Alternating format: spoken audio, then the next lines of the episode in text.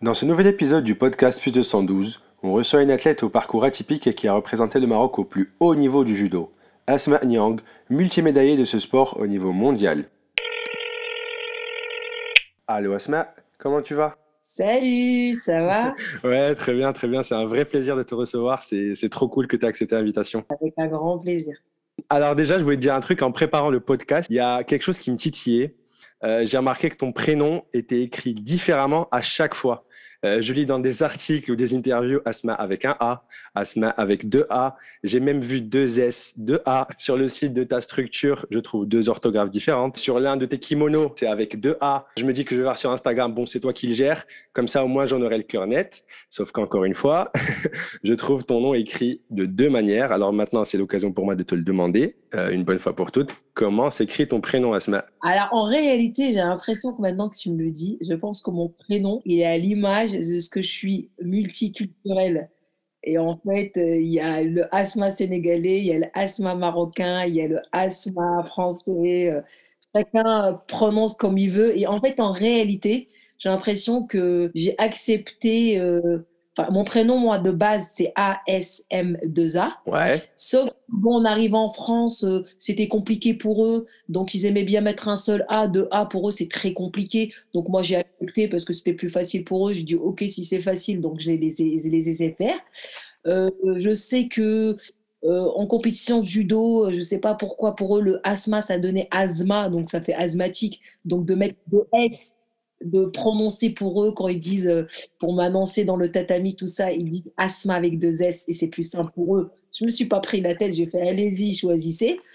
Et je pense aussi que le asthma avec un E, ben, en Maroc, ils l'écrivent avec asma, donc il y a un E. Et donc, du coup, euh, c'est s'écrit aussi avec un E. Donc, en fait, finalement, euh, je ne sais pas pourquoi, c'est quelque chose qui m'a pas beaucoup dérangé et, et, là, je me rends compte qu'en fait, j'ai accepté de, ben, voilà, c'est qu'il est international de partout, mon prénom, et de comment il doit être prononcé. Donc voilà. En réalité, c'est A-S-M-2-A. Avec le fameux accent circonflexe ou pas du tout? Bon, j'en ai jamais mis, donc. Euh, au moins, au moins là, je sais. Mais, merci. Euh, donc, on va revenir petit à petit. On va faire euh, ton parcours chronologiquement, et on va partir de, de l'enfance carrément. Donc, tu es né à Mohamedia, euh, tu passes la première partie de ton enfance entre Rabat et Casa. Quels sont tes souvenirs sur cette période-là en tant que jeune fille qui vit dans un Maroc des années 80-90 voilà, mes souvenirs, bah moi je suis déjà née à Mohamedia, mm. euh, donc un papa diplomate, donc euh, j'ai passé pas beaucoup de temps à Mohamedia, je suis juste née, hein, j'ai aucun souvenir de Mohamedia parce que je suis partie très petite vers Rabat. Mm. J'ai vécu à Rabat très très longtemps et donc voilà de, Rabat après la France. Mais euh, les souvenirs, bah les souvenirs, euh, bah de, de, les souvenirs du Maroc quoi. Hein, c'est, j'en ai plein plein plein plein hein, beaucoup beaucoup de souvenirs. Euh, de surtout de c'était vraiment il y a eu un moment on était à Rabat, à un moment donné on était à Salé, l'ancien Salé hein, qui est pas du tout comme ça mm-hmm. maintenant. Et donc voilà, à chaque fois maintenant que j'y retourne, j'ai des souvenirs qui reviennent. Donc voilà, scolarisé dans des écoles donc voilà, j'ai vécu jusqu'à l'âge de 11-12 ans, on va dire. Puis après, je suis venue rejoindre ma mère euh, voilà, en 4, fin 93-94. donc, tu es resté suffisamment longtemps pour avoir euh, quelques souvenirs, quoi. Voilà, bah oui, et puis surtout que je ne parlais pas français. Hein. Ouais, ouais, ouais. ouais. Euh, voilà, mon père, voilà, très anglophone et arabophone, donc arabophone surtout. Donc, euh, je suis arrivée en France, je ne parlais pas du tout français. J'ai dû apprendre la langue de Molière euh, vraiment très très tard, en fait, très très tard. Et sachant que le français, c'est une langue très très difficile à apprendre. Mm. Donc voilà, je suis arrivée à Noisy-le-Grand et d'ailleurs, je suis toujours dans cette ville. Ouais, j'ai vu, j'ai vu. Vraiment, vraiment ma ville de cœur euh, où j'ai voulu rester. Ouais, donc voilà, j'étais dans une école francophone une école francophone où je devais apprendre le français. Il y avait dans ma classe des portugais. À chaque fois, je dis ça, je dis pourquoi j'aime Paris me tient beaucoup à cœur, quoi, et surtout la banlieue de Paris, parce que quand on, est, quand on grandit dans la banlieue de Paris, étant immigré, et puis d'arriver euh, voilà, dans une autre culture, tout ça, j'ai l'impression que je connais le monde entier bien avant avoir voyagé. Mm. Moi, j'ai côtoyé des Portugais, j'ai côtoyé des Tamouls, j'ai côtoyé des Chinois, j'ai côtoyé des Vietnamiens, j'ai côtoyé des Japonais. J'ai côtoyé le monde entier euh, et, c'est ça la magie aussi de la France et de Paris surtout. Parce que on a on vit avec plusieurs cultures en fait et on, s'ouvre au monde. Moi, j'allais euh, prendre le goûter chez mon ami tamoul. Donc j'ai grandi un peu en connaissant les Tamouls, j'ai grandi en connaissant des, les Pakistanais, les, Africains subsahariens, bah, j'ai grandi avec aussi, enfin, les Congolais, euh, Camerounais, les îles. j'ai l'impression que tu connais le monde entier bien avant d'avoir voyagé. Et ça, c'est vraiment très magique pour moi. Comme tu viens de le dire, tu es issu du coup d'un mariage mixte, d'une mère marocaine et d'un père euh, diplomate sénégalais. J'aimerais juste savoir déjà comment tu vivais ça à la maison, comment les deux cultures en fait se rencontraient? Euh, vous parliez quelle langue? Là, tu viens de dire que euh, ton papa parlait anglais et arabe, j'imagine ta mère arabe. Mais j'aimerais juste savoir comment en fait les deux cultures se, se rencontraient. Bah après, bon après moi c'était un petit peu plus. Euh, j'ai pas vraiment connu mes parents ensemble parce qu'ils ont divorcé quand j'étais très très jeune. On va dire mon père il était au Sénégal, il était au Maroc en fait. Après bon bah voilà, on s'est bien adapté à cette période là-bas avec le travail de mon père. Mais après, euh, ma mère, elle est, euh, moi, j'ai, elle est partie lorsque j'avais un an en France. Et j'ai, après, je suis partie, j'ai parti la rejoindre quand j'avais 12 ans. Donc, j'ai pas vu euh, vraiment la culture. ok. J'ai pas vraiment vu cette culture-là ensemble, les deux. Du coup, au Maroc, j'imagine que tu étais dans une école marocaine ou, ou française? Non, non, non, une école marocaine. Ok, d'accord. Mais parce que j'ai compris, j'ai cru comprendre, après, j'ai lu des, des choses par-ci, par-là, j'ai cru comprendre qu'à un moment, tu étais dans une école anglophone. J'ai pas, j'ai pas bien saisi. Euh, oui, parce que forcément, c'est oui, oui, il y a une petite partie là, parce que quand je suis arrivée, je parlais plus, on va dire, j'avais plus de facilité à, à l'anglais, parce que sachant que l'anglais, c'est une langue où, euh, voilà, très simple, hein, on va dire, c'est la langue où tout le monde parle plus simple, enfin voilà, que le français, c'était peut-être complexe, et puis voilà, j'étais un peu plus dans ce cursus, donc quand je suis arrivée, j'arrivais plus, c'est pour ça que c'était drôle, parce que quand je suis arrivée dans l'école francophone, il y avait beaucoup d'Indiens donc, je pouvais avoir des potes parce qu'eux, ils sont anglophones. Et donc, du coup, euh, quand bah, l'immigration indienne, quand ils arrivaient, enfin, ils mettaient leurs enfants dans des écoles francophones, bah, forcément, euh, bah, moi, j'étais pote beaucoup avec les Indiens parce qu'ils parlaient anglais et j'arrivais mieux à jouer avec eux quand j'étais petite, quand on, avait l'anglais entre nous. Et, et, voilà, donc on apprenait le français ensemble et donc, du coup, euh, c'était cool là, tu me l'as dit, là, donc tu arrives en France à 12 ans sans parler français, du coup, tu te dis quoi à ce moment-là En fait, j'aimerais bien savoir comment tu perçois ce nouvel environnement dans lequel tu n'avais jamais vécu euh, avant et dans lequel tu as du mal à échanger avec les enfants de ton âge au début, à part bien sûr les anglophones, mais comment tu perçois cet environnement au début, à ton arrivée? Bah forcément, on arrive dans une culture complètement différente, voilà, j'arrive en France, moi, enfin, déjà il fallait que je découvre un peu parce que je découvrais ma mère aussi, hein, donc voilà, alors là, ma maman, de m'adapter en fait à, un, un, environnement que je connaissais pas trop. Après, ce qui est magique euh, quand on est, enfin, les enfants, c'est quelque chose qui est magique chez les enfants. Bon, après, je serais arrivée adulte, c'est peut-être plus compliqué, mais les enfants, on ne discute pas trop, nous. Les enfants, on joue. On joue, ouais. Ensemble, on fait, on fait pas de thèse entre nous, quoi. on fait pas de débat. Donc, euh, les enfants, voilà, tu as un ballon, as un... puis moi, je, je sais que j'avais un talent pour le sport. En fait, j'étais J'étais la première qu'on choisissait dans une équipe de foot, j'étais la première qu'on choisissait dans un relais. Donc j'étais un peu la star du sport. Donc euh, toujours quand on est bon quelque part dans le sport, euh, tout, donc j'avais plein de potes, forcément. Et euh, j'avais ce talent-là. Et du coup, ben, j'avais pas besoin de la langue, n'était pas une barrière, puisqu'il y avait la, la, la, on va dire le, le, corps qui parlait à ma place. En fait, c'était l'expression du corps et c'était le sport. Et donc, du coup, ça me mettait en confiance. Et je pense que c'est ce qui m'a sauvée et de mettre, de m'intégrer vite parce que bah, j'ai senti un peu ma place grâce à ça. Mm. Et du coup, bah, comme on se sent en confiance, bah, forcément, la langue, elle, vient vite.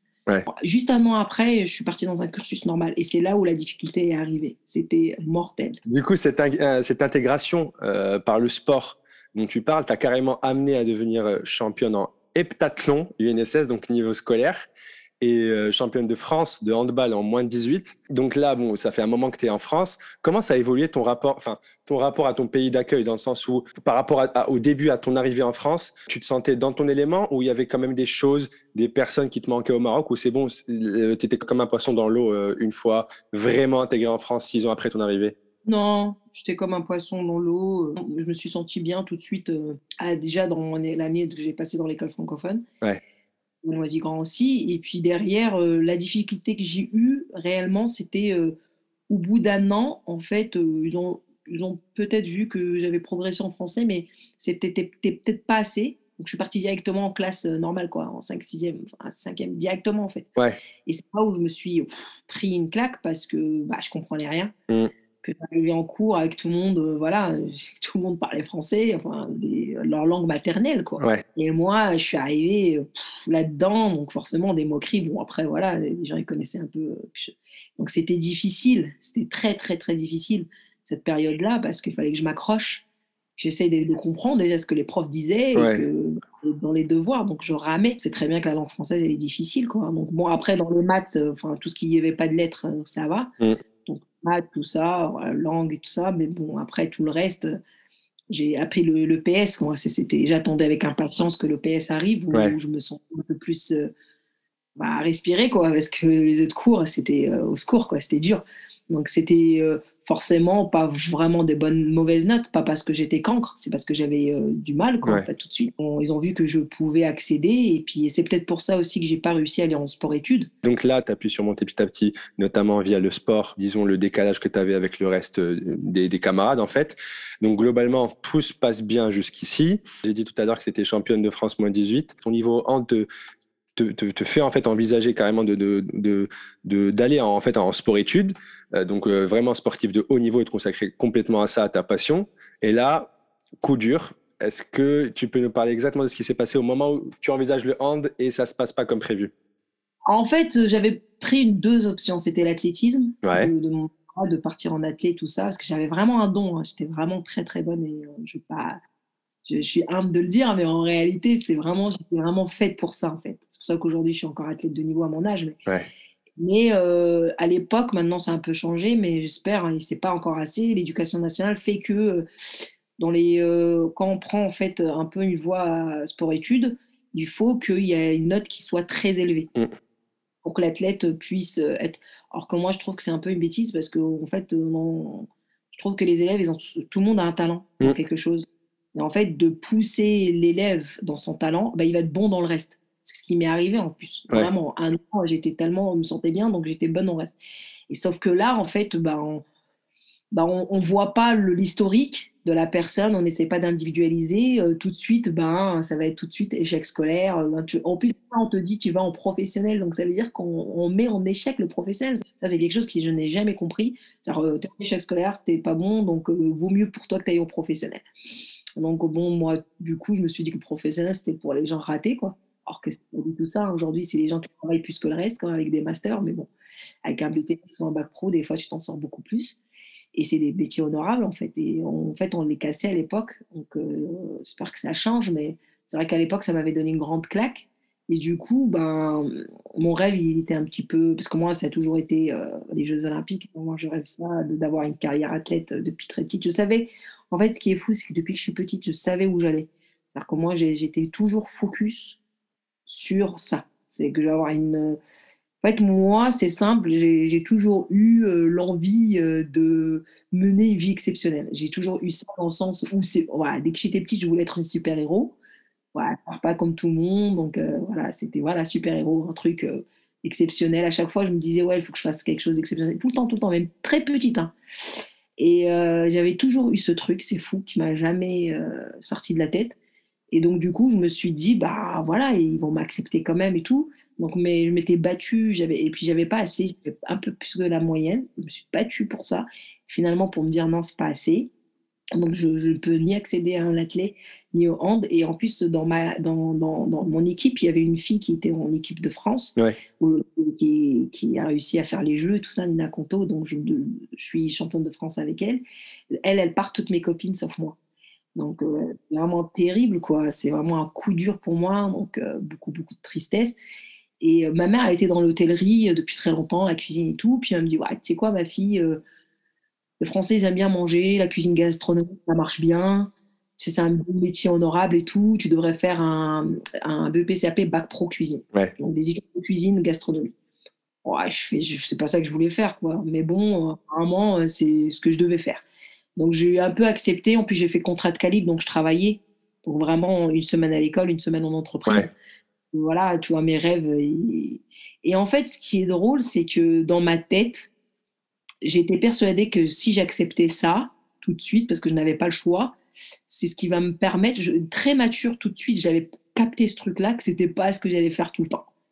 J'avais accepté de le faire, mais je savais très bien que ça allait durer quatre ans, c'est pour faire plaisir à maman, euh, tout ça, ok, vous voulez pas de moi, mais inquiétez pas, je vais revenir. Et, et, je pense que j'avais pas laissé tomber. Je pense que si à l'époque je me suis dit c'est mort, je fais ça, je pense qu'aujourd'hui je serais pas, il n'y a pas eu cette histoire. Mais je me suis dit, allez, tu vas taper ça pendant 3-4 ans, tu vas avoir ton bac pro, souffre bien un bon coup, mais c'est pas grave, après ça va aller. Et finalement, j'ai quand même apprécié ce que je faisais. C'est pour ça que je trouve ça magique.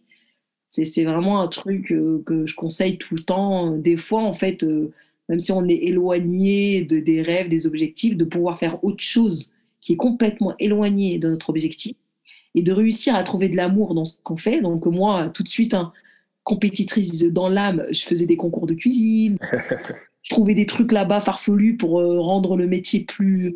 pour que je sois heureuse quoi, dans ce que je fais.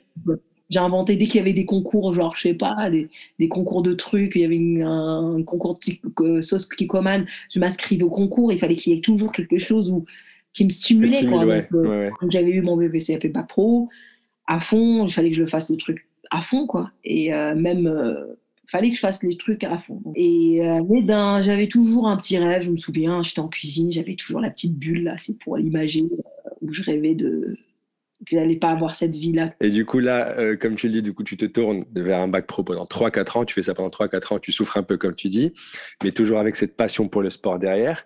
Mais le truc, c'est que en temps normal, euh, les chances de devenir athlète haut niveau s'estompent au fur et à mesure que le temps passe. On sait que la formation commence dès le très jeune âge. Et toi, tu as 20 ans à ce moment-là et tu ne nous as toujours pas parlé de judo. à quel moment tu découvres ce sport au juste? C'est dingue, hein. c'est dingue.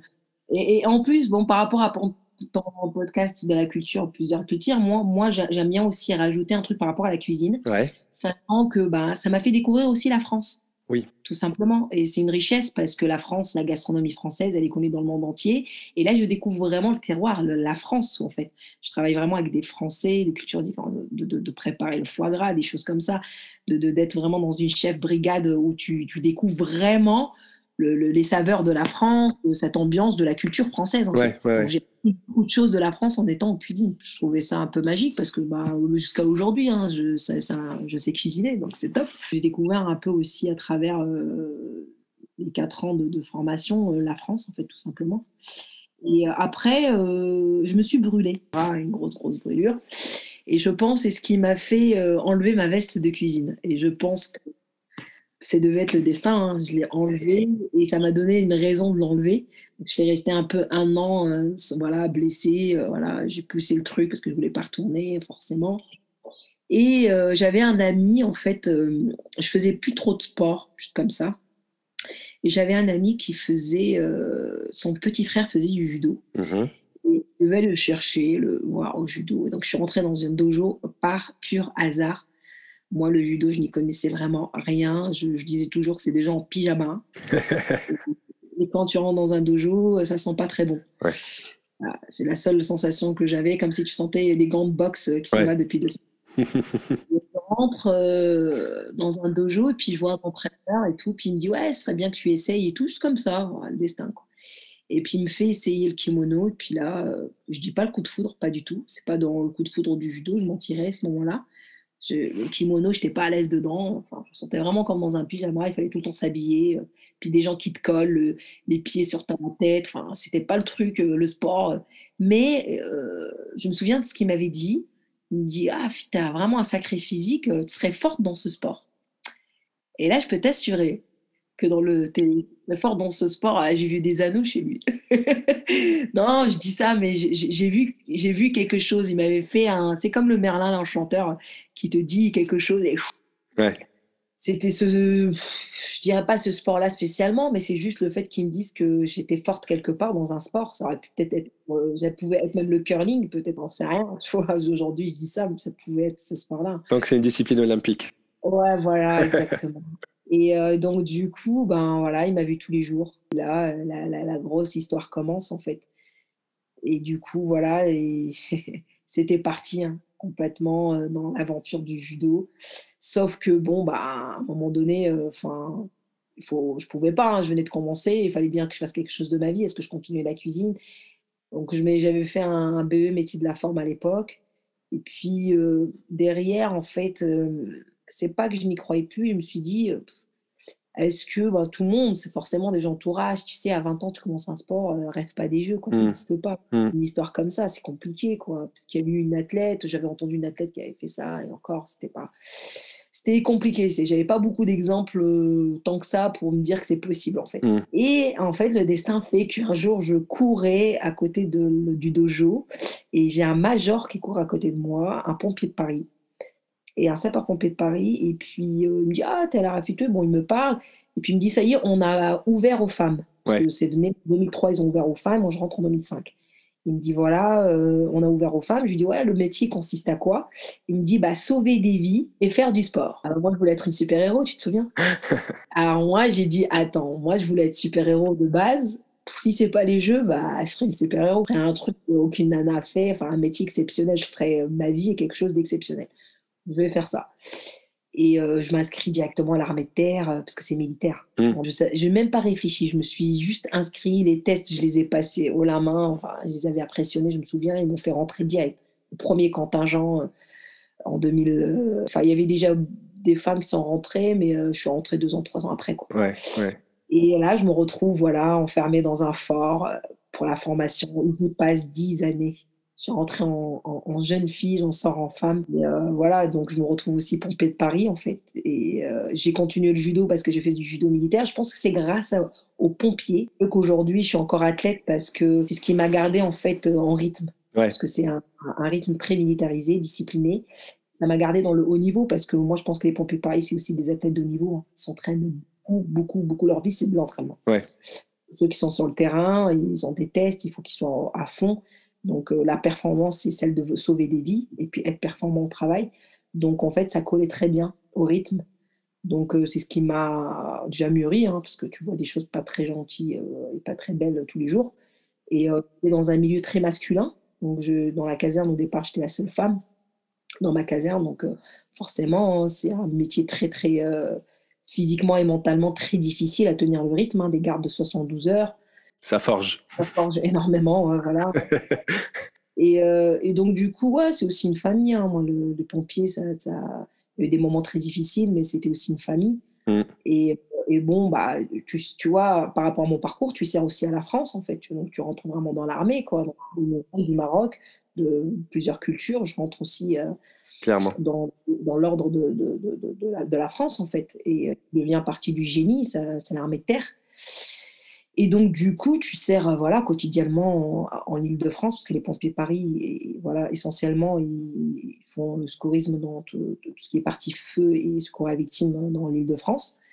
Et du coup, bah, voilà, je me retrouve là et je fais l'équipe de, de France militaire. Donc, je faisais des championnats, les Jeux olympiques militaires, je faisais les Jeux mondiaux, je faisais les championnats du monde, les championnats d'Europe militaires. Mais justement, là, là, tu dis, faut pas rêver des jeux à 20 ans. Est-ce que c'est vrai qu'au bout de trois ans seulement, euh, tu as eu ta ceinture noire? Oui, voilà. En fait, je pense que mon entraîneur, euh, il a eu raison à l'époque. Il m'a pas appris à faire du judo-judo. Il m'a appris à être une combattante. Ouais. Lui, tout de suite, il a vu que j'étais une combattante. Euh, il s'est pas attardé à m'apprendre tous les détails du judo. Il m'a appris à être, parce que c'est différent. hein. Il me prenait pas, il m'a pas appris à être une championne de kata, hein, de comprendre. Il m'a dit comment ça se passe un randori, comment ça se passe un combat. Ça se passe comme ça pour gagner, pour me mettre dans le dos. Il faut être un combattant. Donc, je pense qu'il m'a appris tout de suite à être une combattante. Et en fait, euh, t'inquiète pas, le judo, tu l'apprendras sur le tas. Donc, c'est vrai que mon judo est un peu physique. Et donc, du coup, bah, je pense que c'est pour ça qu'il m'a pas fait perdre de temps. Donc, c'est vrai qu'au bout de trois ans, je passe mes katas, donc la ceinture noire. Incroyable. Euh, et je fais le championnat de France. Je me rappelle, j'avais fait le pied du podium au premier championnat de France après trois ans de judo. C'était incroyable, en fait, avec des filles qui sont dans le circuit depuis très, très longtemps. J'avais battu la championne de France en titre de l'année deuxième tour, ouais, c'était incroyable. J'étais toujours. C'est fou, c'est fou, parce que j'étais déjà rentré chez les pompiers à l'époque. Et, euh, et puis voilà, je fais mon petit bonhomme de chemin, voilà, un petit femme de chemin, s'il y a cette expression, pourquoi on dirait petit bonhomme de chemin? Je me retrouve, euh, voilà, euh, à un moment donné, que mon rêve, il commence à, à être encore là, en fait. Mm. Je me rends compte qu'au bout de 5-6 ans, tu vois, des pompiers, je commence à demander à être au bureau sport, donc je suis plus dans les camions, Mm. plus euh, secours à victimes ni feu, je, je demande d'être au bureau sport. Ça a été accepté pour que je puisse plus m'entraîner et je continue en fait à, m'entraîner. Et du coup, là, là dans ta caserne, là, quand tu as commencé dans ta caserne, comme tu l'as dit, tu étais la seule femme parmi 105 garçons. J'ai vu ça, il y avait 105 garçons et tu étais la seule femme. Donc, sûrement, tu as dû essuyer les plâtres au début et tu as prouvé avec le temps et les tests de la planche chaque matin, ça j'ai vu, que tu avais clairement euh, ta place euh, chez les pompiers. J'ai l'impression, après peut-être je me trompe, j'ai l'impression que c'est le même schéma de ton arrivée en France qui se reproduit. Tu te retrouves dans un environnement qui ne t'était pas destiné a priori, mais auquel tu vas bien t'intégrer au final. Euh, comment, comment tu t'es senti à ton arrivée chez les pompiers? Est-ce que vraiment accueilli à bras ouverts ou c'est qui c'est cet ovni Pourquoi elle vient alors qu'on est qu'entre hommes? Moi, je pense qu'il y a deux paradoxes je pense que où j'étais énormément appréciée, où j'étais pas du tout appréciée. Il n'y avait pas de juste milieu avec eux. Je pense qu'avec du recul, peut-être qu'au début, j'étais beaucoup plus jeune, euh, j'avais pas, maintenant je suis en dehors de ça et qu'avec du recul, je comprends mieux les choses. Mmh. Je pense que ça, il y avait, dans le corps d'armée, il faut savoir qu'il y a la Légion étrangère et les pompiers de Paris où, où il n'y avait pas encore de femmes parce que la Légion étrangère, ils vont directement sur euh, mission.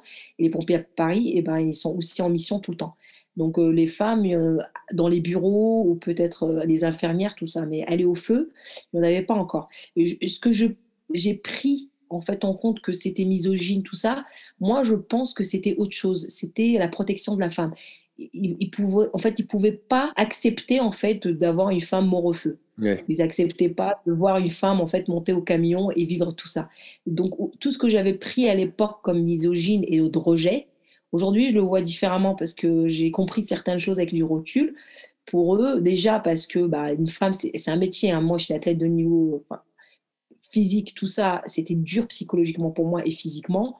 Et euh, je comprends qu'aujourd'hui, euh, bah, que des, par exemple, on est dans un, dans un immeuble, euh, mon collègue, il peut faire 90 kilos, je suis obligée de le sortir, donc c'est un binôme dissociable, donc il faut qu'il me fasse confiance. Donc c'est aussi une question de confiance et, et, aussi ils ne veulent pas en fait qu'une femme, euh, c'est plutôt le contraire que d'être misogyne, ils ne veulent pas qu'une femme soit abîmée en fait. Donc c'est pour ça qu'ils être entre eux. Et avec du recul et maturité que je vous dis ça à 38 ans. Je pense qu'à l'époque, j'étais en guérilla, c'est des misogynes, nanani.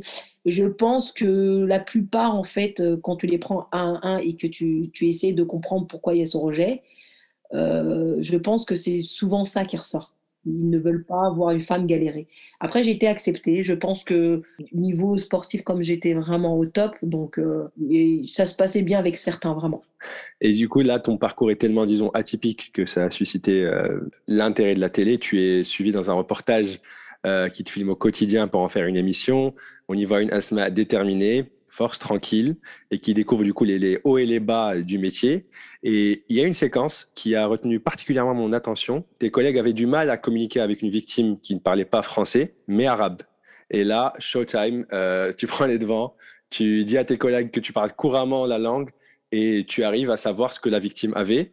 Est-ce que du coup, cette double culture t'a aidé à d'autres moments que celui-là en tant que pompier, je parle, que ce soit la langue, l'état d'esprit euh, ou autre? Ah oui, c'est vrai. Ouais, je me souviens, je me souviens. Euh, je me souviens exactement ce quelle était l'intervention. Ouais, forcément. Donc euh, oui. Après, si j'ai des, des victimes euh, qui, qui, ne parlent pas français et que bah forcément ça parlait anglais, donc je prenais toujours des devants. Il n'y avait pas beaucoup qui parlaient anglais dans la caserne. Et si bah, c'était arabe, forcément, je me mettais en avant pour pouvoir aider. Et c'est vrai que bah, voilà, c'est là qu'on, que, j'explique souvent à mes collègues, voilà, la richesse des doubles cultures et euh, voilà, ça peut aider aussi dans, dans, dans, le métier. Parce que voilà, on est des secouristes, on ne se demande pas qui est en face de nous, on a des humains et, il faut qu'on soit opérationnel. Hein. Mm. D'ailleurs, c'est euh, voilà, c'est euh, le code moral du, du, sapeur-pompier. Hein. Je veux ne connaître ni ta religion, ni ta philosophie, ni ta couleur de peau. Hein. la seule chose que je veux, c'est te secourir. Mm. Et, et, donc, du coup, là, voilà, le fait de, de me sentir, d'avoir cette double culture, et euh, bah, ça, je sais que beaucoup, ça m'a beaucoup aidé dans les interventions pour comprendre certaines choses sur des personnes qui ne parlaient pas la langue. Et je sais que mes collègues aussi, euh, bah, ils, aimaient bien cette richesse-là parce que ça les aidait. Donc ils se rendent compte que bah, c'est une richesse en fait. Un atout en plus. Deux ans après ton arrivée du coup euh, chez les pompiers de Paris, à 24 ans donc, tu fais une sorte de choix cornélien. Tu en as un peu parlé tout à l'heure. Est-ce que tu peux nous en dire plus euh, par rapport à ton transfert, euh, enfin ta demande de transfert, c'est toi qui prends les devants, ta demande euh, de transfert à l'état-major. Est-ce que tu peux expliquer pourquoi, comment ça s'est fait? Bah, à un moment donné, oui, j'étais un peu usée, clairement, et j'avais envie d'un peu d'avoir un peu plus une vie plus athlète, j'avais envie de plus m'entraîner, puis j'avais pas fait le tour, mais je pensais que, bah, en fait, on fait des interventions beaucoup moins. Donc, euh, bah, j'étais à l'état-major pour faire du, sport, en fait, tout simplement, un peu plus de sport. Donc, j'étais dans un bureau sport. Et euh, c'est pas encore là où je, quitte les sapeurs-pompiers. Hein, mmh ouais, ouais. Et euh, je n'étais pas marocaine, parce qu'il faut savoir, moi, d'origine, je suis sénégalaise d'origine, parce que mon papa est sénégalais. Je suis naturalisée française. Mmh et ma nationalité marocaine, c'est la troisième. Ouais, ouais. Et c'est pas c'est la troisième. Je suis française avant d'être marocaine au niveau papier, niveau passeport. Ouais, ouais. Enfin, avant, c'est par la maman, c'était compliqué. Donc, c'était, voilà, mon père est sénégalais. Donc, c'est, je pense que cette loi, je ne sais plus quelle année elle était mise, où les mamans pouvaient donner la nationalité aux enfants. Donc, euh, c'est pas si vieux, vieux que ça, hein, peut-être plus de 10 ans. Et, euh, et, donc, du coup, bah, j'ai eu, euh, bah, de la, de la, voilà, je suis née au Maroc, ma maman est marocaine. Donc, par la suite, quand j'ai commencé à faire le tour, 10 ans de chez les sapeurs-pompiers, je me suis dit, bon, écoute, aussi cette porte parce que l'équipe de France, c'est euh, compliqué. Hein, dans une structure où en France, euh, c'est comme si des gens qui ont des diplômes et, depuis longtemps et quand je rentre sans diplôme, j'arrive, je suis autodidacte, laissez-moi ma chance. Je suis déjà 29 ans, jamais ils vont fermer la porte. Je dois être forte et c'est compliqué. J'allais me battre. C'était le meilleur choix que je pense que j'ai fait à ce moment-là. Mm. Et euh, je me suis dit, tiens, pourquoi pas euh, Je vais. En plus de ça, c'est. Je pense que c'est une évidence en fait. C'est le destin, je crois beaucoup. Hein. C'est que ça devait se faire comme ça en fait. Et du coup, euh, bah, j'appelle ma mère et je lui dis, bah, écoute maman, fais-moi les papiers. j'ai envie de combattre pour le Maroc. Et elle me dit, ouais, non, mais la première chose, elle me dit, t'es pompier Paris. Ça suffit avec ton. Elle me dit, ça suffit avec ton sport. Donc là, vraiment, là, du coup, c'est ça le, la, richesse de la chose, c'est que euh, tu évolues en jeune avec l'équipe de France, donc tu es française. Euh, l'équipe marocaine vient de toquer à ta porte pour, pour porter ses couleurs. Heureusement pour nous, euh, les Marocains, tu acceptes. On l'a dit au début, tu as également des origines, des origines comment dire, sénégalaises. Et là, tu en parles avec légèreté, avec du recul, j'imagine, mais j'imagine que ça a été plutôt difficile de faire ce choix. C'est pas, c'est pas un choix qui te disons, qui te rend moins sénégalaise ou moins française, loin de là, ça, c'est les trois. Mais j'ai l'impression que c'était difficile, mais qu'est-ce qui a vraiment pesé dans la balance? Comment, comment d'un jour à l'autre, tu t'es dit, allez, allez, c'est bon, euh, j'ai représenté la France pendant dix ans euh, chez les pompiers de Paris. Maintenant, euh, je me consacre à, mon autre pays qui est le Maroc. Je veux représenter le Maroc. Qu'est-ce qui a vraiment pesé dans la balance? J'ai même pas réfléchi en réalité, comme si c'était une évidence. Vraiment. Et c'est à un moment donné, j'ai vu que, euh, en fait, la chance, je pense aux métis, les gens métis, et je, vois ça souvent, euh, des amis ou voilà, des gens qui sont complètement d'une culture différente, ils se sentent bien partout. C'est vrai que nous, des fois, on est rejeté partout parce qu'on n'est pas à 100% partout, sauf que nous, on se sent bien, mais vraiment partout. C'est-à-dire que voilà, moi je suis arrivée en France, je me suis pas posé la question. Euh, voilà, j'étais militaire pour la France, je me suis pas, j'ai toujours mes origines qui sont là, mais bon, tu te sens aussi français mm. parce que c'est ça. Donc euh, je me sentais plus française qu'un autre euh, qui est d'origine puisque je portais quand même le drapeau français. Bien sûr. Et que c'est quelque chose au pays, donc je suis autant française que lui, donc je me suis jamais posé la question de dire qu'il est plus français que moi, sachant que je rendais service à la nation. Mm-hmm. Je me suis jamais posé cette question-là, légitimité de dire qui est français ou pas. Euh, je me suis jamais posé cette question, à vrai dire. Peut-être qu'eux se la posaient, mais moi, je me suis jamais posé. Donc, j'ai toujours été bien dans mes baskets. Je pense que c'est ça qui est bien. Mm. Et euh, ben, marocaine, ben, pas, pas le choix. Je suis née là-bas et ma maman est marocaine. Donc, euh, qu'il le veuille ou pas, moi, je suis marocaine. Quoi, et je me sens bien au Maroc. Et voilà, et que je parle d'Alija et que tout va bien. voilà, arabe d'Alija, je suis là. Et bah, sénégalaise, bah, complètement. Hein. J'ai mon nom et qui le sera à vie. Hein. Nyang, il n'y a pas plus sénégalais et euh, voilà, sénégalaise. Donc, je suis en train d'un peu d'apprendre le Wolof tout doucement. Donc, en fait, en réalité, tu te sens un peu vraiment euh, partout. Tu te sens bien partout. Sauf que moi, je me suis dit, ben, c'est voilà, maintenant, euh, j'avais fait le tour chez les pompiers. Je me suis dit, bon, bah, écoute, pourquoi tu vas pas tenter ta chance? Et en plus de ça, voilà, c'est le pays de ta maman. Tu es né là-bas et c'est comme un destin. Tu reviens. Tu reviens où, où, où, où, tu es né. Tu vois, tu vas, voilà, la boucle est tu vois, c'est incroyable, quoi. Donc, tu vas revenir avec tout ce parcours, revenir et, défendre des couleurs du Maroc. je ne me suis pas posé la question. Et à 29 ans, et tout le monde m'a pris pour une folle parce que je quitte quand même une retraite, je quitte une structure, c'est un, je quitte quand même tout le monde, euh, même des gens au Maroc me disent Mais t'es, es pompier de Paris, il y a des gens qui partent pour. Et là, ils me disent tu, tu, laisses tout ta métier et ton salaire et tu retournes au Maroc. Et je suis partie pour zéro au départ. Je laisse tout tomber, mais vraiment tout. Ouais. Pour ça, en fait, vraiment. Et les gens ne se rendent pas compte, mais c'est une décision qui. Euh, et moi, j'ai toujours dit il y a une phrase qui, que j'ai toujours en tête d'ailleurs, et euh, qui dit euh, prendre des décisions exceptionnelles pour euh, en fait un résultat exceptionnel. si tu veux une vie exceptionnelle, il faut toujours prendre des, des, des, on va dire des décisions exceptionnelles. Mm. vie exceptionnelle, résultat exceptionnel. Donc, donc moi, la décision, il faut qu'elle soit à la hauteur de ce que je voulais faire. C'est ça. Les jours, c'était une décision de dire je laisse tomber un métier, euh, tout ce qui est sécurité, entre guillemets, tu pars et tu, et tu vois ce que tu vas faire. J'avais un peu d'économie. J'ai dit, on voit. Et euh, bah, j'ai pris euh, la nationalité, j'ai commencé à faire des compètes. je ne dis pas que c'était facile, c'était difficile au début, parce que voilà, je partais dans un peu, voilà, je ne savais pas trop comment ça allait se passer. Mais honnêtement, j'ai sauté les. Voilà, j'ai sauté. Quoi. Je, c'était à refaire, je le refais sans problème j'ai sauté. Et puis, grâce à ça, je suis devenu le meilleur palmarès du judo marocain. J'ai fait des choses exceptionnelles. Quoi. Enfin, je suis arrivé. Euh, je pense, je ne pensais même pas arriver à tout ça, en fait. Et du coup, là, là comme tu dis, donc, euh, une fois que tu prends la nationalité marocaine et que tu, prends un vrai risque et, tu fais un vrai choix, commence alors ton parcours en équipe nationale et là vraiment tu rafles tout. Euh, tu es numéro un au classement africain, cinq fois championne d'Afrique, médaillé aux Jeux panarabes, aux Jeux méditerranéens, huit fois médaillé au Grand Prix, dont deux victoires. Euh, et enfin, une médaille de bronze en, Grand Slam. Tu as participé au, JO de Rio en 2016 et tu participeras à ceux de Tokyo. C'est, comme tu l'as dit, vraiment clairement le meilleur palmarès du, judo marocain. Déjà un grand bravo. Et euh, j'aimerais revenir sur quelques-unes de ces victoires-là dont, j'ai parlé, et notamment celle du Grand Prix de Düsseldorf en 2014. Euh, je sais qu'elle t'est chère, où vraiment pour la première fois, l'or est marocain. Euh, tu peux nous raconter un peu tes impressions et surtout ta, ta, sensation quand tu entends l'hymne national avec le drapeau qui flotte au-dessus de grandes nations du judo bah en fait, ce jour-là, je, je, sais que cette compétition, ça reste toujours un ancrage pour moi. Ouais. Je ne m'étais même pas posé la question si je gagnais ou pas. Je partais match par match. J'étais ici maintenant ce moment, je faisais mon match, chaque match. Je pris des filles très très fortes, euh, la coréenne.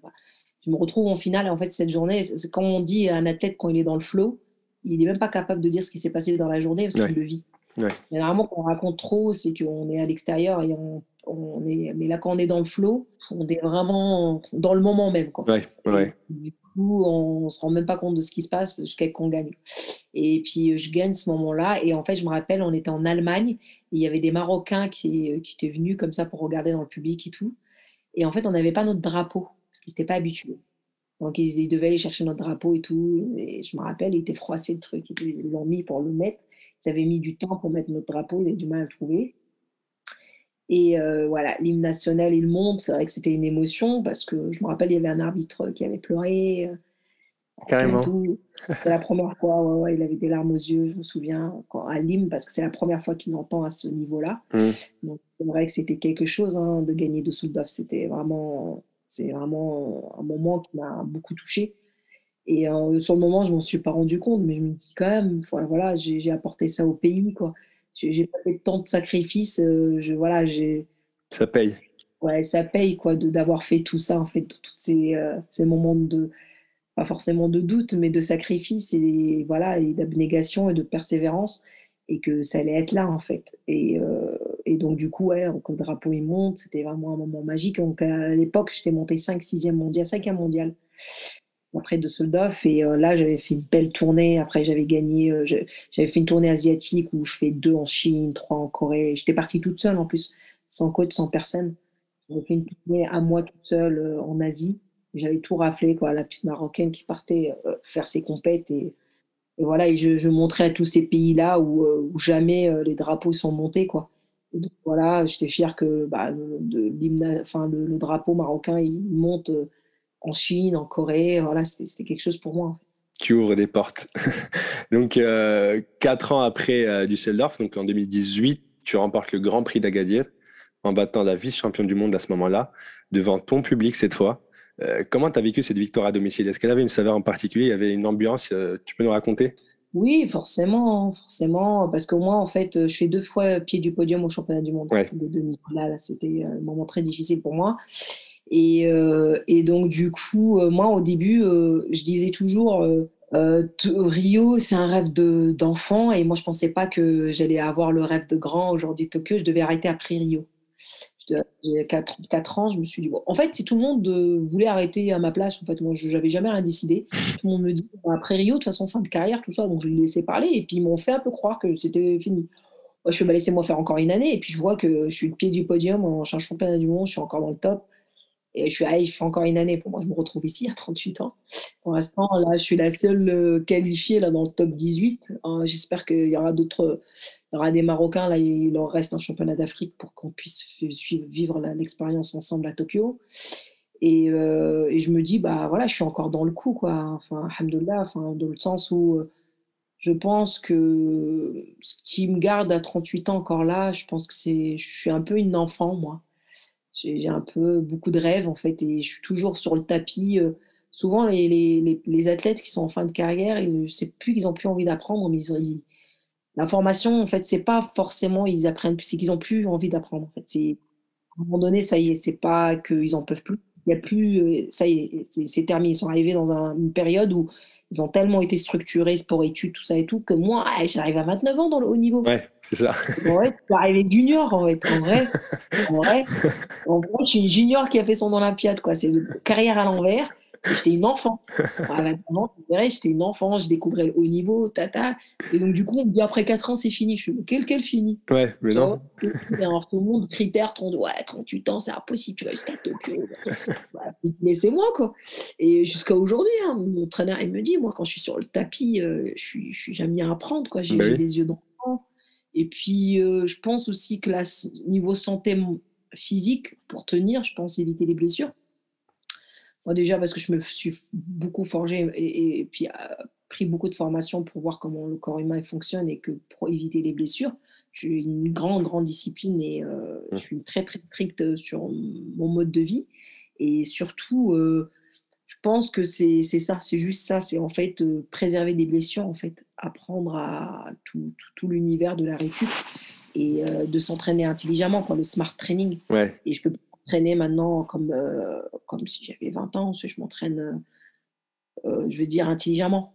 Avec beaucoup C'est la passion qui parle. Là, là par exemple, tu as, participé au Grand Prix, enfin à l'Open de Marrakech, à celui d'Agadir. Tu remportes la victoire à Agadir. J'aimerais juste savoir, toi, quel est l'impact espéré de ces victoires, de ces, de, ces participations-là, euh, sur la jeunesse qui te, qui te regarde comme ça devant, euh, qui, qui, te voit euh, gagner des médailles pour le Maroc.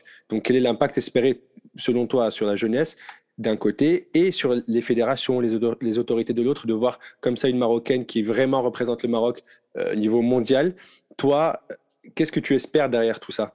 Alors moi, je, dis toujours la même chose. Euh, euh, enfin, moi, je suis très très heureuse que le Maroc organise des choses. Franchement, c'est très, très bien, que ce soit dans le continent africain, le Maroc, c'est top. Sauf que moi, je, suis plus sur euh, avant, je dirais avant qu'on organise, j'aimerais limite qu'il y a beaucoup plus de structures. Hmm. Dans le sens, beaucoup plus de sport-études. Aujourd'hui, dans les sports olympiques, il n'y a pas beaucoup de sport-études, donc ça commence à venir, mais bon, on est quand même en 2021 et on est déjà, je pense, en retard pour 2024. Ouais. Donc, euh, créer beaucoup plus de doubles projets pour les athlètes. Et je suis beaucoup plus sur, euh, sur structurer vraiment les. Donc, euh, que ça soit dans le judo, dans tous les sports, structurer vraiment notre, notre, les piliers de la performance, en fait. Dans le pilier mm. de la performance, c'est la technique, tactique, prépa physique, prépa mentale, tout l'univers de, des piliers et ce qu'un athlète a besoin pour parfait. Et, et, miser sur du long. Et moi, je pense qu'au Maroc, il faut qu'on prenne le risque de miser 10 ans. Il ne faut pas miser euh, deux mois ou trois mois avant les Jeux ou un an ou deux ans comme on a l'habitude de le faire. C'est vraiment miser sur du long sur des jeunes. C'est-à-dire que préparer. Aujourd'hui, j'ai le double projet. Euh, je, je, je, m'occupais de, certains athlètes. Mmh. Et à 15 ans, il les prépare pour, pour, pour Paris. Et ça, c'était il y a 2-3 ans. Donc, euh, imaginez, de, de, il prépare 10 ans avant des athlètes pour des Jeux. Et c'est ça pour arriver en fait à, voilà, à, avoir des athlètes performants le pendant les Jeux Olympiques. Et, moi, je suis beaucoup sur vraiment sur les moyens humains et, et, de mettre en place pour que l'athlète en fait se sente en sécurité et se sente en confiance pour pouvoir bah, combattre. Et surtout là, dans les sports de combat, il a besoin de beaucoup de confiance. je suis beaucoup plus sur ça que forcément créer beaucoup de compétitions. Parce qu'on peut créer des compétitions et si derrière c'est un peu creux, euh, qu'on n'a pas assez de qualifiés et c'est que c'est pas structuré, euh, s'il y a à choisir, c'est je mettrai moins de budget sur des organisations dans le pays, mais par contre tout ce budget-là, je le mets sur l'éducation de l'athlète, de, toute la structure. Et moi, je sais qu'aujourd'hui le sport, je pense que ça va devenir, euh, c'est l'insertion par le sport. Le sport, c'est quelque chose qui est juste extraordinaire. Euh, ce que, enfin voilà, ça fait partie de, du monde le sport, que ça soit politique. Enfin, et, les man, on est des guerriers pacifiques. Hein. Pense vraiment niveau des athlètes, on est vraiment des guerriers pacifiques. Aujourd'hui, heureusement qu'il y a le sport, sinon il y aurait plus de guerres. Je dis toujours que nos égaux des pays euh, font des compètes pour montrer euh, qui est le plus fort. Sinon, aujourd'hui, on serait encore plus en guerre. Donc, je trouve que le sport, c'est qui véhicule quelque chose de paix et de joie et de et de les émotions dans le sport, je les retrouverai plus jamais ailleurs. Mmh. C'est quelque chose de juste magique. tous les pays, on est en pause quand même des pays qui sont euh, forcément un peu, euh, un peu en guerre ou quoi que ce soit. Quand on se retrouve dans le même endroit, il n'y a ni religion, ni, couleur, ni euh, voilà, on est tous pareils. On est dans l'amour du kimono, on est tous ensemble mmh. et, voilà, et tout, tout le reste n'existe pas et on a tous la même passion et que je trouve que c'est fédérateur. Enfin, le sport, c'est juste génial. Et donc, du coup, je pense pour l'insertion euh, dans les pays africains, surtout au Maroc, je pense que de miser sur le, sport, il y a des pays qui ont réussi à miser sur le sport et ça marche. Et j'en suis persuadée. Et, moi, je pense vraiment que, que c'est pour un monde meilleur et pour un monde vraiment le sport, de, miser là-dessus, euh, ça, ça forge des hommes, en fait, avec un grand H, bien sûr. Bien sûr. Euh, et, moi, je pense que miser là-dessus, et, c'est primordial. Une nation qui mise sur le sport, euh, pour moi, elle a tout compris. Et euh, je le vois encore, hein, et j'en suis plus que persuadée. Plus je creuse le, sujet, je trouve que miser sur le sport, c'est quelque chose d'extraordinaire. Donc, il faut plutôt engager un travail de fond plutôt que des. Ouais, clairement. Non, moi, je suis pour ça. Et moi, de toute façon, mon âme, elle, part pour l'Afrique. Hein. J'ai toujours envie de mon expérience, comme, comme je dis toujours, hein, l'expérience j'ai appris des choses que je n'apprendrai jamais sur des bancs de l'université. Hein. Avec tous mes diplômes, hein, l'expérience, c'est quelque chose qui est juste extraordinaire. J'ai beaucoup appris dans mon périple, même dans des moments de doute et de difficulté, et euh, de voyage, de partir toute seule, comme je suis un peu une athlète atypique. Donc, euh, et encore, je vais dire un truc, hein, moi, Inch'Allah, j'ai ma médaille et je, je, je dis que c'est la plus belle récompense que je puisse avoir, cette médaille-là, mais je dis toujours que mon expérience, elle vaut toutes les médailles du monde. Ce que j'ai appris de mon parcours, ça vaut, euh, c'est quelque chose qui m'appartient, c'est euh, un savoir-faire, c'est euh, c'est toute mon histoire et, et, ce que je vais redonner. Et en fait, un athlète de niveau, c'est bien parce qu'il gagne tout ça, mais moi, je pense aussi, qu'est-ce qu'un champion après? Qu'est-ce qu'il peut redonner? Le témoin. Et moi, je pense qu'on ne peut pas être un champion si on n'a pas le témoin par la suite. Donc, déjà, on inspire. Je sais très bien qu'on montant sur le podium, j'inspire, c'est une chose, c'est indirect. Mais après, quand on redescend du podium, ok, on a inspiré quelques temps, mais après, en redescendant du podium, le témoin, il va être donné. Et moi, j'ai envie de donner vraiment, euh, de pouvoir redonner ça à l'Afrique, parce que c'est une mission que je me suis dit euh, après ma carrière, c'est une certitude. J'ai envie d'apporter mon expertise et, et, euh, et, voilà, et, mon savoir au continent, en fait, ça, c'est une mmh. certitude. Donc aujourd'hui, là, tu vis en France, tu t'entraînes avec ton club en France, pendant que le reste de l'équipe nationale marocaine s'entraîne au Maroc. Euh, les moyens sont limités, on le sait. Tu n'as pas un staff, disons, attitré comme tes concurrentes, alors même que tu fais partie vraiment des, des top mondiales. Comment tu fais pour gérer ce manque de moyens seul ben, Je ne le cache pas, c'est quelque chose qui est extrêmement difficile. Après, euh, je pense que l'avantage que j'ai eu, c'est que j'étais un peu un loup solitaire. On ne dit pas un loup solitaire, je veux dire une louve solitaire. dans le sens où euh, des fois je suis un peu l'architecte et euh, le maçon. Hmm. Donc euh, je me suis un peu gérée comme une sport pro en fait dans le sens où j'essaie d'avoir un staff comme je peux ici, d'aller un petit peu piocher des infos de comment je peux m'améliorer un peu partout. c'est vrai que c'est pas évident tous les jours, donc j'essaie vraiment d'aller un peu dans des pays. Bah, Aujourd'hui, avec le Covid, là, je suis en train de, de, vivre des moments très, très difficiles pour ma prépa, je ne le cache pas. Mais, mais bon, tout ça, ça me forge. Moi, j'y crois vraiment que que je peux faire une, très belle chose sur une journée dans un combat. Il faut juste que je sois bien aussi dans ma tête. Euh, et puis aussi, je me dis que ça devient difficile parce que forcément, vous savez, je vais imager quand on monte une montagne. Euh, en bas, il fait beau des fois, des fois il fait pas beau, mais plus on monte, plus on manque d'oxygène. Plus on va vers le sommet, euh, les je me dis que c'est toujours le sommet. Et puis là, je suis dans la partie où je manque d'oxygène, et ce qui est normal, hein, je suis à moins de 90 jours. Et que la tête qui te dit qu'il est en, qu'il est en cool et que tout va bien, la vie, elle est belle, c'est que je pense pas que, que ça soit vrai. Euh, celui justement qui, qui, prétend vouloir une médaille, je, je ne pense pas qu'aujourd'hui euh, il respire, c'est qu'il est dans le moment de doute, il est dans la partie manque d'oxygène. Et c'est normal. C'est euh, pour n'importe quel athlète qui prétend avoir quelque chose de gros. Tu, c'est à 90 jours, il y a des doutes, il y a des moments difficiles, il y a des peut-être pépins physiques, il y a des vraiment, il y a, on est dans un mood, il faut le vivre pour le comprendre quand on est athlète. Donc là, moi, je pense que je suis dans la période où je manque un peu d'oxygène, mais euh, je sais que. Mais par contre, l'avantage que j'ai par rapport à tous ces autres athlètes, c'est que moi, j'ai toujours été en manque d'oxygène souvent dans toute ma carrière. en vrai, en vrai j'ai une apnée beaucoup plus importante que les autres. Et c'est ce que je me dis toujours et c'est ce qui me rassure en fait. Ouais. Et du coup, juste, justement, à quel point la discipline dont tu fais preuve t'aide à surmonter ces coups de mou-là? Euh, Tu t'entraînes seul, deux fois par jour, donc 20 heures par semaine. Les dojos étaient fermés pendant le confinement. Il y a Ramadan aussi.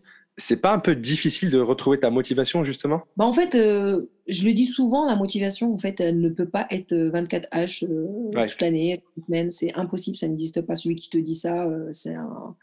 c'est pas vrai c'est un vendeur de, de, de mensonges, c'est pas vrai. Par contre, euh, moi, la seule chose qui me sauve, et je le dis souvent, c'est ma discipline. Hmm. Ça veut dire que lorsque la motivation n'est plus là, la discipline prend le dessus. Ça, c'est vraiment une bonne formule. Ça veut dire qu'il faut être discipliné, en fait, euh, à la hauteur de son objectif. Moi, forcément, les jeux, c'est un level très haut. Hmm. Donc, ma discipline, il faut qu'elle soit haute. Si elle n'est pas au même niveau, ça va pas fonctionner. Donc, euh, du coup, j'élève ma discipline très haut pour pouvoir euh, qu'elle soit au même niveau de mes objectifs. Et, euh, et souvent, là, on, on, se met à côté. C'est que des fois, lorsqu'on, peu importe que ce soit dans le sport, entrepreneuriat, c'est pareil pour tout le monde en, vérité, si on met un level très haut dans un objectif, et la partie la plus difficile, c'est la préparation pour ça. Mmh. Donc, on ne met pas une discipline qui va à la hauteur, et c'est pour ça que les gens, ils se plantent, parce qu'ils ne mettent pas euh, ce, sacrifice, cette discipline à la même hauteur. Moi, j'arrive à me le faire et c'est la chose qui me sauve le fait en plus de ça, double peine parce que je suis toute seule. moi, quand je mets mon réveil, il n'y a personne qui m'attend. C'est-à-dire que le matin, il n'y a personne, il n'y a pas mon entraîneur qui me dit Ah, t'es bien, t'es pas là, parce que des moments où tu peux être fatigué et tout. Donc, euh, je suis obligée de me lever et euh, avoir rendez-vous avec moi-même pour aller faire ma séance. Donc, euh, donc du coup, ouais, je, c'est, voilà, j'ai fonctionné comme ça. Et c'est pour ça que je dis aussi, euh, c'est, malgré toutes ces difficultés-là, c'est, euh, c'est ce qui m'a forgé, en fait. C'est aussi une force, je pense. Et c'est aussi une force pour pouvoir leur donner, en fait. Je pense que, je dis pas ça, mais je sais qu'aujourd'hui, je, après tout ça, je pourrais bien accompagner. Je, je sais que l'athlète vit euh, et je sais que je peux vraiment bien accompagner et au mieux, en fait, au plus juste possible, un athlète dans son respect, pour, dans, dans, dans, dans son rêve respectif. Le, mieux l'accompagner, en fait, parce qu'on n'est que des accompagnants finalement. On est coach, on, met plein de mots. Bon, finalement, c'est l'athlète qui est entrepreneur et c'est lui et ses choix. On est là juste pour le guider. Et euh, parce qu'on m'a pas su forcément me guider, je sais en fait forcément ce, qu'on ce que l'athlète a besoin. Euh, et, donc, du coup, voilà, donc la discipline, vraiment, ce qui, comme je dis toujours, euh, don't break your discipline, ne cassez pas votre discipline, c'est vraiment le secret, même si c'est difficile. Et forcément, la motivation, elle revient. Même si on l'a perdu, tu vois, par exemple, je peux avoir un coup de mou après une compétition, j'ai une défaite. Alors que forcément, quand on a une défaite, une contre-performance, ben forcément, il y a un baisse de motivation qui oh, qu'est-ce que j'ai fait Comment ça se fait que j'ai perdu? De toute façon, le, le sport, c'est pas une science. Mmh. On peut être très bien préparé et le jour-là, perdre. Mmh. C'est comme ça, judo. Et, et, des fois, on est mal préparé, on gagne. C'est le judo, on comprend rien, c'est comme ça. Sauf que bah, après une défaite, forcément, euh, l'athlète, euh, comme moi, tu vois, je suis diplômée en, prépa mentale et on, l'explique très très bien. On, est dans un level très haut en compétition. Et en fait, lorsqu'on redescend, il y a une chute. En fait, c'est comme euh, il n'y a plus de sérotonine, il n'y a plus d'endorphine. L'athlète, en fait, c'est pour ça qu'on dit souvent la dépression de, l'athlète. Ouais. Petite dépression après carrière, après une grosse compète. Même quand il gagne, il y a des dépressions, il y a une chute d'hormones qui se met et en fait, il n'est pas bien l'athlète. Et donc, forcément, la motivation n'est pas là. Alors, qu'est-ce qu'il faut faire? C'est garder la discipline. C'est-à-dire que, voilà, j'avais rendez-vous, euh, enfin, j'avais euh, ce programme à faire là, tu le fais, tu réfléchis pas. Et quand tu le fais, en fait, c'est pas forcément le faire et tu es en level, c'est le faire euh, avec ce que tu peux. Mmh. C'est vraiment le faire parce que tu, tu, dois le faire, en fait. Et quand tu commences à le faire, tu commences à avoir confiance en toi. C'est-à-dire que moi, là où j'ai compris, c'est quand j'ai réussi à, à, faire des choses, la difficulté que j'ai réussi à avoir confiance en moi. C'est-à-dire que je peux compter sur moi.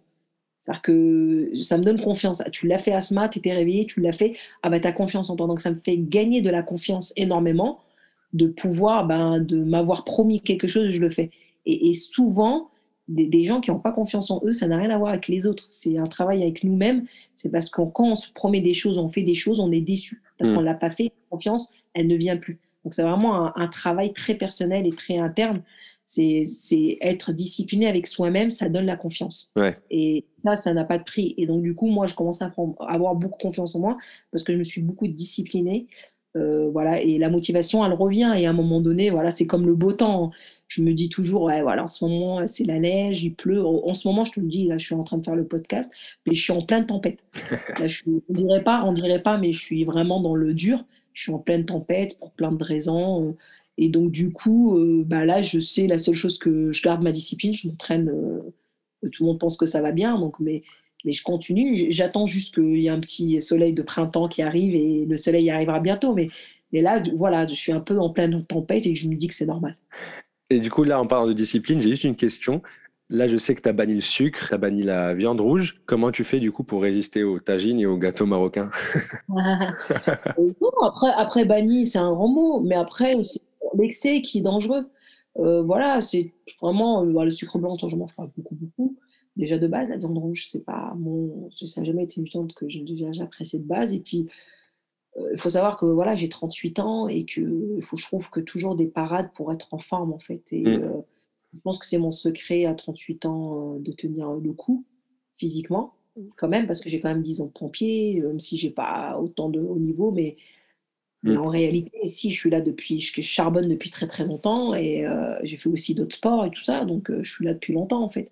Et donc du coup, donc je tiens le coup, voilà, et que en forme, quoi, et sans pépin physique, parce que je me dis toujours, quand tu te blesses, tu es loin des tatamis. Si tu es loin des tatamis, tu peux pas progresser. C'est ça. Le but, c'est les tatamis pour progresser. L'athlète qui est pas, il ne progresse pas parce qu'il est en dehors. Donc moi, je me suis dit, il faut tout le temps que je reste sur les tatamis. Comment faire pour rester sur les tatamis?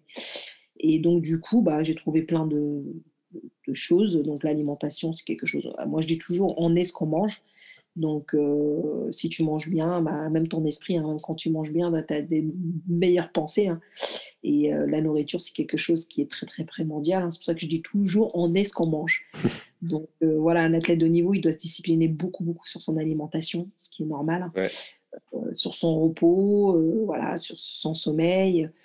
sur tout, l'univers de son bien-être et puis de s'entourer des gens positifs, c'est aussi, on, est, on, est, on se dit toujours on est des super-héros, mais aussi on est des gens très fragiles. Mm. Les, les de niveau, c'est des êtres très très fragiles. Hein.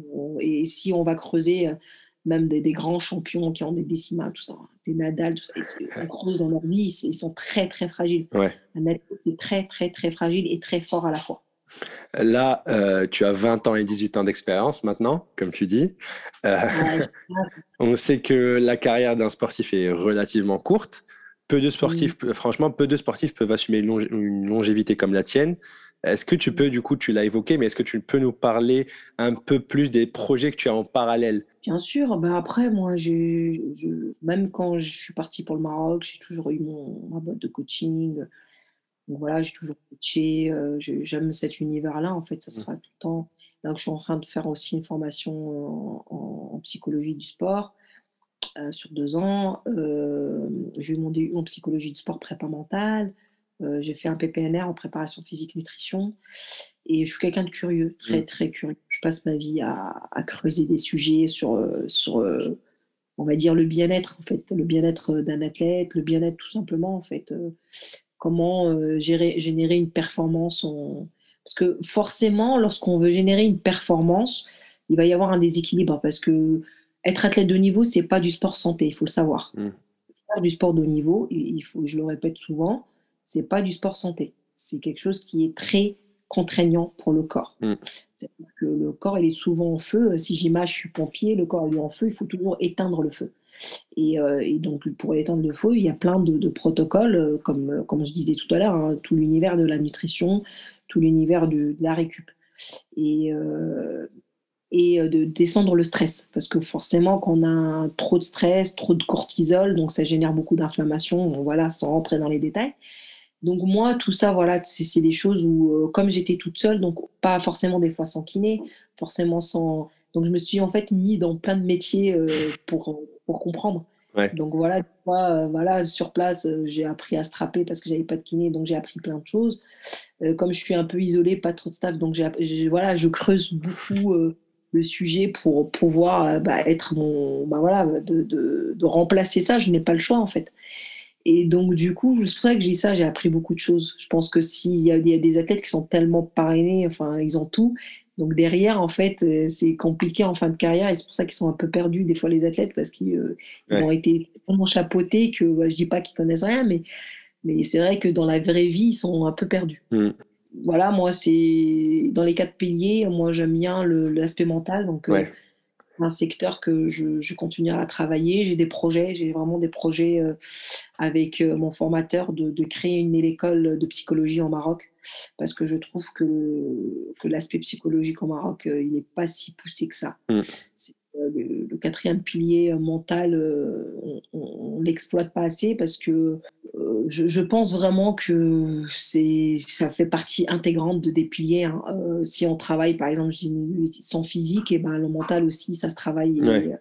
ça, j'en j'ai plus que convaincu en voyant ma carrière. Hein. Ça m'a beaucoup manqué à, un certain moment, donc j'ai creusé le, sujet.